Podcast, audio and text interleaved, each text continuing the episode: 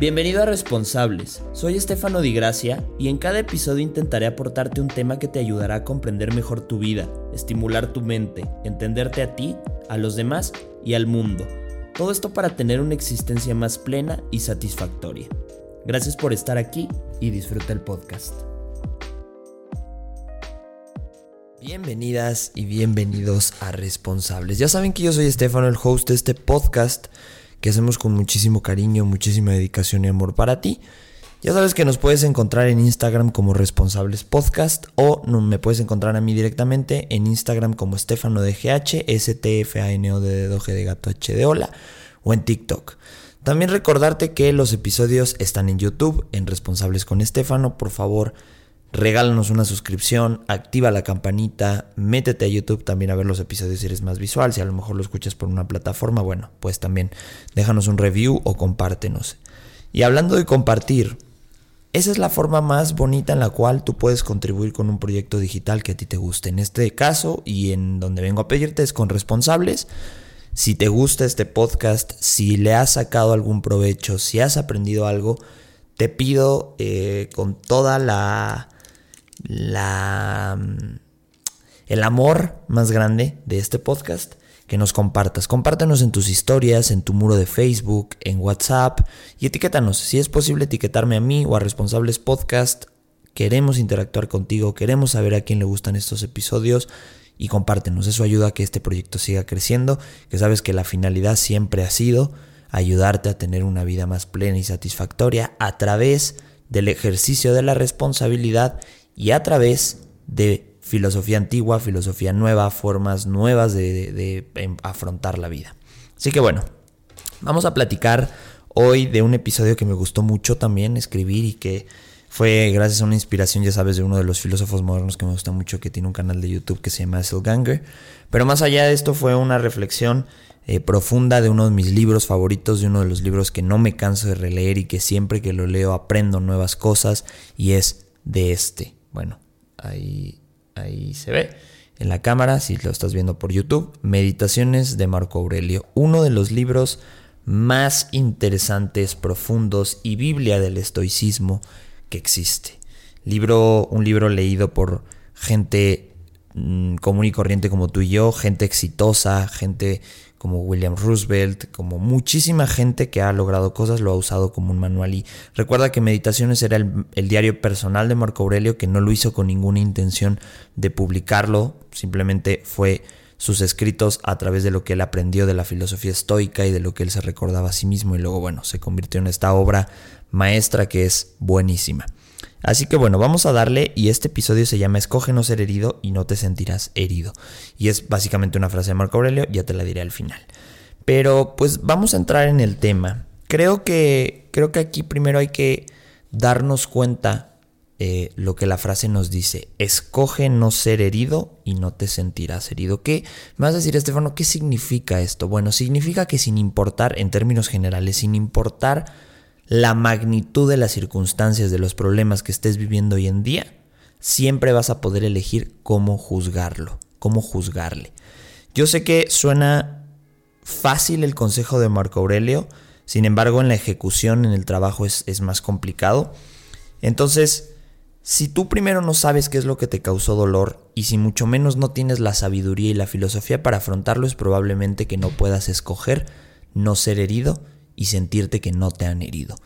Em, verás, creo que los estoicos y, muchas de las filosofías antiguas, pero sobre todo el estoicismo y el budismo, nos decían que cuando una persona tiene una buena capacidad interna de resiliencia, de paz, de, de este refugio interno, va a sufrir menos.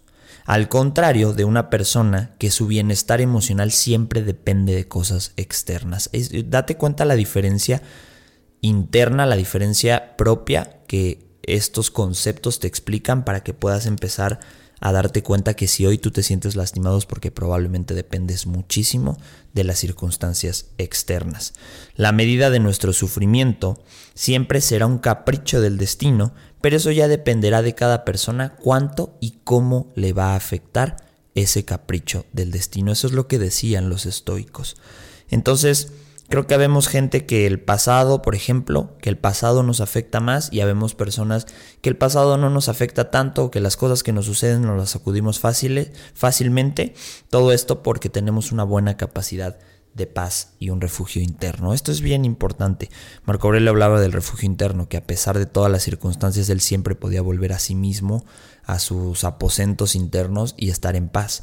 Entonces, creo que creo que siendo realistas, las circunstancias externas, siendo completamente realistas, me vas a decir, Estefano, estás loco, pero creo que tienes que reflexionarlo y darle vueltas. Yo le he dado muchas vueltas, pero creo que las circunstancias externas del mundo realmente no nos afectan, no nos hacen daño.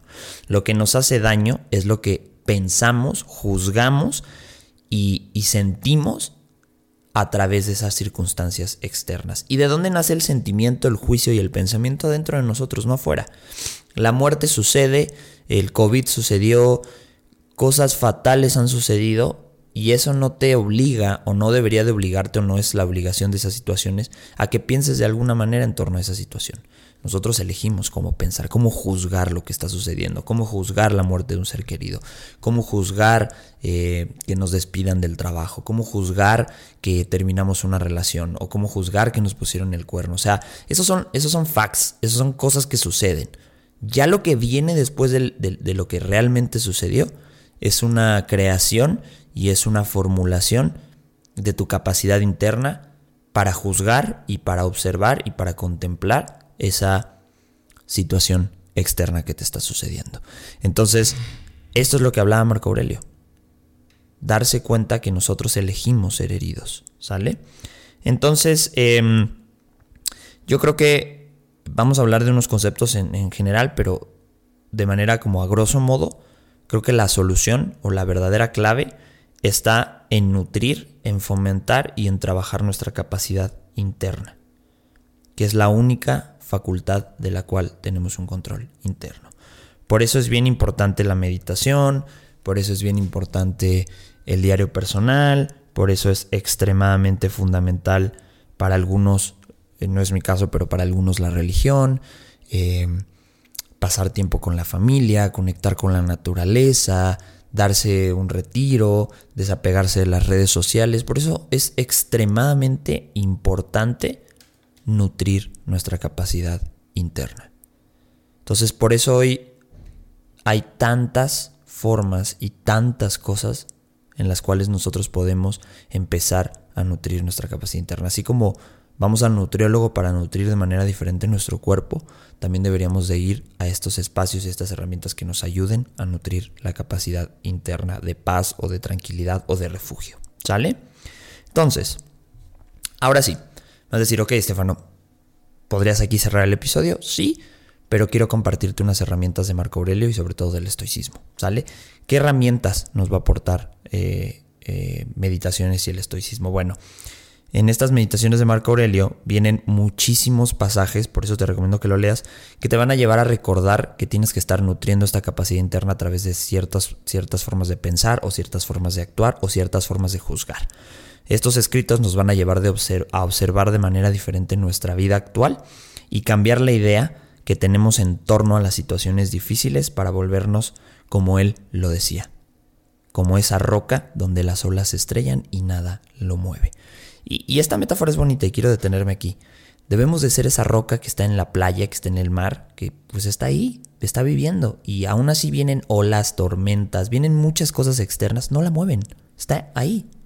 Entonces, Marco Aurelio yo creo que al observar el mar, al ver cómo funcionaba la playa, porque pues obviamente él, tenía que, él viajó mucho tiempo por Roma, porque era el emperador de Roma y pasó muchas guerras yo creo que observando eso, ¿no? Y creo que a veces, no sé, no sé si a ti, mi querida o mi querido responsable, te ha pasado, pero creo que a veces contemplar la naturaleza, el proceso, no, no, no simplemente quedarte viendo un árbol o el cielo o una hoja, no, de verdad contemplarlo y, y, no quedarte solamente viendo, sino entendiendo y aprendiendo cómo funciona un árbol, el mar, el clima, eh, eh, los animales, eh, todo esto te das cuenta que finalmente ese, por eso los estoicos amaban tanto la naturaleza y, se guiaban tanto de la naturaleza, porque cada cosa que es parte de la naturaleza, aunque parece inmóvil o parece que no tiene, no tiene pensamiento, te enseña muy claramente cómo vivir. y la, la roca que está en el mar es la forma en la que tenemos que afrontar las adversidades, siendo ahí que no te mueves, pero no controlas si el día de mañana te pegan dos olas, 30 olas y llueve, si hace sol, simplemente estás ahí sin moverte. Entonces, em, Marco Aurelio en, Meditaciones él llamaba la mente el gobernante del alma. Decía que lo que realmente gobierna el alma, el espíritu y los sentimientos es la mente. Y tal vez en su momento era radical y tal vez hoy puedes escucharlo radical porque bueno, tenemos otras influencias, otras, em, otras, ¿cuál podría ser la palabra? Otras em, corrientes filosóficas, psicológicas, espirituales que nos dicen que bueno, que hay que hacer un, balance entre las emociones y la mente. Pero yo profundamente como, como, como fan del estoicismo creo que sí, creo que uno ayuda al otro, pero la mente debe de gobernar las emociones. No dejarlas o, no evitar que, existan, sino que simplemente cuando sucedan que la mente tiene que estar a cargo de lo que estas emociones nos lleven a hacer, ¿sale? Entonces, em, creo que aquí es, la cuestión es que te pongas a pensar la forma en la que vas a decidir cómo te vas a sentir el día de mañana que una adversidad te pegue. Por ejemplo, el miedo, podemos sentir miedo, pero ese miedo me puede llevar a no actuar, a quedarme encerrado, a sufrir, o el dolor me puede llevar a, alejarme, a sentirme triste, a evitar hacer cosas que normalmente hacía en mi vida porque falleció alguien o porque terminó una relación. Eso es lo que debemos de, empezar a elegir de manera diferente. Eh, yo creo que debemos de intentar evitar o cómo te lo podría explicar, es que creo que todos, perdón por, la confusión, pero creo que todos hacemos varias cosas para evitar dolor, ¿no? Eh, los celos es una forma de evitar que sintamos dolor porque sabemos que si esa persona nos traiciona nos va a doler. El cepillarse los dientes es evitar que se nos caigan los dientes y que nos duelan. Eh, hacer ejercicios, evitar estar gordo y luego sentirnos mal por nuestra apariencia física o tener un problema de salud. Y está bien, es esta eh, salud de prevención, esta preventología. Pero creo que más allá de enfocarnos en hacer eso, debemos de despegarnos de la idea que si, si lo hacemos tanto, realmente no va a suceder nada. Eso es, eso es una estupidez, eso es algo que está vacío. Tenemos que pensar que aunque estemos previniéndonos constantemente, las cosas van a suceder y pueden suceder. Puedes cuidar el 99% de los riesgos, pero siempre va a haber un por ciento que te puede pegar, que te puede hacer sufrir. Y aunque lo hayas evitado, este dicho que dicen es que esta persona toda la vida hacía ejercicio y de repente le dio COVID y falleció. Bueno, pues ese fue el 1%. Entonces, no significa que dejes de evitar prevenir, pero que sí empieces a cambiar tu pensamiento que eso no va a hacer que no suceda y que tienes que prepararte para cuando suceda. El, famoso premeditatum malorum, la, la, la, la visualización negativa. ¿Sale? Entonces, Em, siempre vamos a estar expuestos. Y Marco Aurelio decía, y cito, a nadie le pasa nada que no pueda aguantar. Y esto es cierto. Si algo te está sucediendo hoy, mi querida y mi querido responsable, te abrazo con todo el corazón y te entiendo. Pero date cuenta en esta frase de Marco Aurelio, a nadie le pasa nada que no pueda aguantar. Entonces estás completamente en las condiciones y en, en el momento, tal vez date, date date, chance, pero date cuenta que tienes todas las capacidades y cualidades para poder evitarlo, digo, para poder aguantarlo, ¿sale? Entonces, em, en general, podemos elegir si hacer más complicada la estancia del dolor en nosotros a través de cómo lo afrontamos, cómo lo pensamos y cómo lo juzgamos, o simplemente nos vamos con ese tren de pensamiento y nos lastimamos más. Y para cerrar este punto te voy a leer algo que decía Marco Aurelio. Cuando algo se propaga a la inteligencia, por efecto de aquella mutua conexión entre el cuerpo y el alma, no conviene entonces intentar la resistencia a la sensación, al fenómeno natural, mas en cuanto al dictamen de si sean buenos o malos tales afectos, no debemos emitir tal dictamen. ¿Qué nos dice aquí Marco Aurelio? Que no debemos de resistirnos, que no debemos de intentar buscar la explicación y que mucho menos debemos de juzgarlo, de ponerle una etiqueta, simplemente fluir, salir adelante. ¿Ok? Vamos al siguiente punto, que es otra de las cosas que creo que elegimos ser heridos cuando podríamos elegir lo contrario. Y es vivir constantemente en conflicto con el mundo en general, quejándonos y discutiendo, intentando cambiar lo imposible. Y esto es porque nuestras creencias no se alinean o, no se cuadran con la, que, con la realidad que vivimos. Hay estas personas, y me incluyo porque muchísimas veces, y creo que este es uno de los puntos que a mí más me lastima, que constantemente nos quejamos de la vida que tenemos, de la pareja que tenemos, de los padres, del sueldo que ganamos, de la vida que llevamos, del mundo en el, del, estado, de la ciudad en donde vivimos, del carro que tenemos, de los amigos que tenemos, de los logros o del reconocimiento social que, que tenemos. Vivimos en constante queja, siempre queremos más y más y más. Y creo que ahí tiene que ver con una creencia errónea, la primera creencia errónea de que creemos o, o tenemos la idea de que merecemos más de lo que tenemos. Y eso nos hace sufrir. Eso nos hace sentir heridos. Nos hace decir que el mundo nos está lastimando, que el mundo nos odia y que el mundo nos quiere joder a toda costa. Cambiemos esa creencia. Dejemos de exigirle tanto al mundo y empecemos a exigirnos más a estas herramientas y esta capacidad de lograr la paz interna. No podemos esperar y no podemos exigirle al mundo algo que nunca llegará si nosotros no nos ponemos a hacer lo necesario para que suceda. ¿Sale? Por ejemplo, los optimistas confiados o estas personas que son súper optimistas y que todo va a estar bien. No, a ver, no me malentiendas, no digo que el optimismo y que la confianza sean malas, pero si tú no la alineas a la realidad del día de mañana que no suceda lo que quieres que sucediera, terminas totalmente desilusionado y lastimado. Entonces, a veces hay que darnos esta dosis de realidad y de negatividad pesimista necesaria para darnos cuenta que a veces el, mundo no nos va a dar lo que queremos y que, debemos de salir adelante y que debemos de encontrar la forma. Entonces, cuando mejor te sientas, es el momento más clave donde debes de recordarte que esto puede terminar y que esto puede el día de mañana cambiar y que debes de estar en la misma paz o en la misma en los mismos niveles de tranquilidad para poder afrontar esa realidad que viene. ¿Sale? Entonces, eh, Marco Aurelio, por ejemplo, reconocía la providencia. Él decía que que, la providencia eh, decidía en torno a nosotros, ¿no? Y que era la providencia. Eh, la providencia es esta situación o esta diosa, no sé con, exactitud cómo lo veía él, pero es que eh, la providencia decía que nada sucede si la naturaleza no quiere que suceda. Entonces, creo que debemos de abogar más a la providencia y entender que a veces las cosas suceden porque es parte de nuestra historia y es parte de la naturalidad. Entonces las cosas negativas son cosas que pertenecen a la realidad también. Desear lo diferente es ir en contra de la naturaleza. Y te voy a leer algo que decía Marco Aurelio. Cuando choques con la insolencia de alguno, pregúntate al instante, ¿pues qué? ¿Es posible acaso que deje de haber insolentes en este mundo? No puede ser. Según esto, estás pidiendo lo imposible.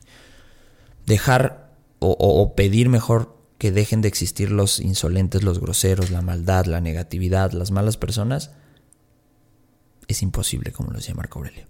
Entonces debemos de, salir adelante, de, de, siempre estar espejeando que esto puede suceder. Mientras exista vida, habrá muerte. Mientras exista gente, habrá maldad. Mientras exista belleza, habrá cosas feas. Así es la vida. Y el último, el penúltimo punto, perdón, me quedan dos, es que tengo mis notas es que aprendamos, y Marco Aurelio nos decía que veamos la belleza en la adversidad. ¿Sabes? Y aquí me vas a decir, Estefano, ¿qué estás diciendo? ¿Que ame la, adversidad? ¿Que la aprecie? No. Solamente que, que veas que también tiene sus partes bellas y que nos ayudan a crecer. Él, él hablaba, Marco Aurelio hablaba mucho del pan. Y si tú ves un bolillo, bueno, en México llamamos bolillo al pan tradicional, cuando, cuando lo están amasando, lo hacen una bolita y le hacen dos rayas, dos quiebres. Esto es para que el aire entre y se infle y se hornee y se quiebre. No se quiebre, mejor dicho, no se rompa. Entonces, esos quiebres son necesarios. Las grietas, si, no, si, si, si a veces no hay grietas en algún lado, no entra luz. Entonces debemos entender que la, adversidad tiene, tiene su belleza, ¿sabes? Por ejemplo, cuando vamos a unas ruinas o cuando vamos a una ciudad antigua, la apreciamos, decimos, wow, qué bello y qué interesante eh, las, culturas antiguas y tal, pero no nos damos cuenta que estamos apreciando algo que ya se está pudriendo, que ya está en decadencia. Entonces ahí es el, claro ejemplo donde a veces apreciar la decadencia, observarla, ver que también tiene su parte linda, es, lo que Marco Aurelio nos quería enseñar, ¿sale? Entonces, mm, por ejemplo, la mayoría de los artistas o de los creativos, cuando están viviendo esta parte de adversidad es cuando más creativos se vuelven, cuando esta, esta cualidad interna de hacer cosas maravillosas nace. Entonces ahí está la belleza en la adversidad. Es cuando la muerte de un familiar te hace crecer o cuando algo te sucede y, y, tienes que entender que debes de ponerte a ser responsable y a jalar en tu vida como a mí me sucedió y te lo he contado en episodios pasados, es la belleza de la adversidad. Y tenemos que verla, y tenemos que aceptarla, ¿sale? En lugar de odiar la, adversidad, fomentemos una correcta apreciación de ella. No quererla, no desearla, pero sí recibirla, dejarla que suceda y luego observar que nos enseñó. Lo feo siempre va a venir con lo bello. Y pasamos al último punto de hoy, mi querido y mi querido responsable, que Marco Aurelio siempre decía que cuando los problemas sucedan, enfócate en ti. Y esto no significa que crezca tu ego, sino que te des cuenta que la única capacidad que tienes es la que, la que tú controlas, lo que tú eres. Entonces, entre más fuertes son nuestros juicios, más vulnerables es, somos a convertirnos en títeres de la fortuna. Así decía Marco Aurelio. Y la fortuna en esos tiempos, en Roma, era la diosa de la mitología romana que se ocupaba de la suerte, de la buena y de la mala. Entonces los romanos decían que la fortuna no podía lastimarte si tú no dejabas que te lastimara. Y esto no significa que puedas controlar el destino o la fortuna, no me malentiendas, sino que el destino y la fortuna siempre hará lo que le plazca. Eso sí, sí podemos controlar cómo nos vamos a afrontar y posicionar ante esa situación del destino, esa cosa que está sucediendo. Entonces, podemos resistirnos o fluir, negarlo o aceptarlo, enojarnos o resignarnos. Hace poco escuchaba de una persona que lamentablemente falleció su hijo y que se pasó días en cama hasta que se cambió de trabajo, le ofrecieron un nuevo trabajo y esto hizo que esta persona saliera adelante. Creo que es el claro ejemplo de lo que nos decía Marco Aurelio. La fortuna sucede, tú puedes elegir cómo afrontarla. ¿Sale? Y puedes cambiar de un día para el otro, puedes estar deprimido seis días y de repente hay algo que, que te vuelve a encender, que te vuelve a hacer agarrarle cariño a la vida y te levantas. Ese es el cambio. Esa es la forma, en la, es la forma de, posicionarte ante el destino, ¿sale? Entonces, creo que nuestro control debe de residir en cómo nos volvemos resilientes y cómo nos vamos a posicionar ante la adversidad, ante lo feo, ante lo desastroso. Entonces, según Marco Aurelio, por ejemplo, él decía que cuando alguien nos odia, no es nuestro problema, es el problema de esta persona que nos odia.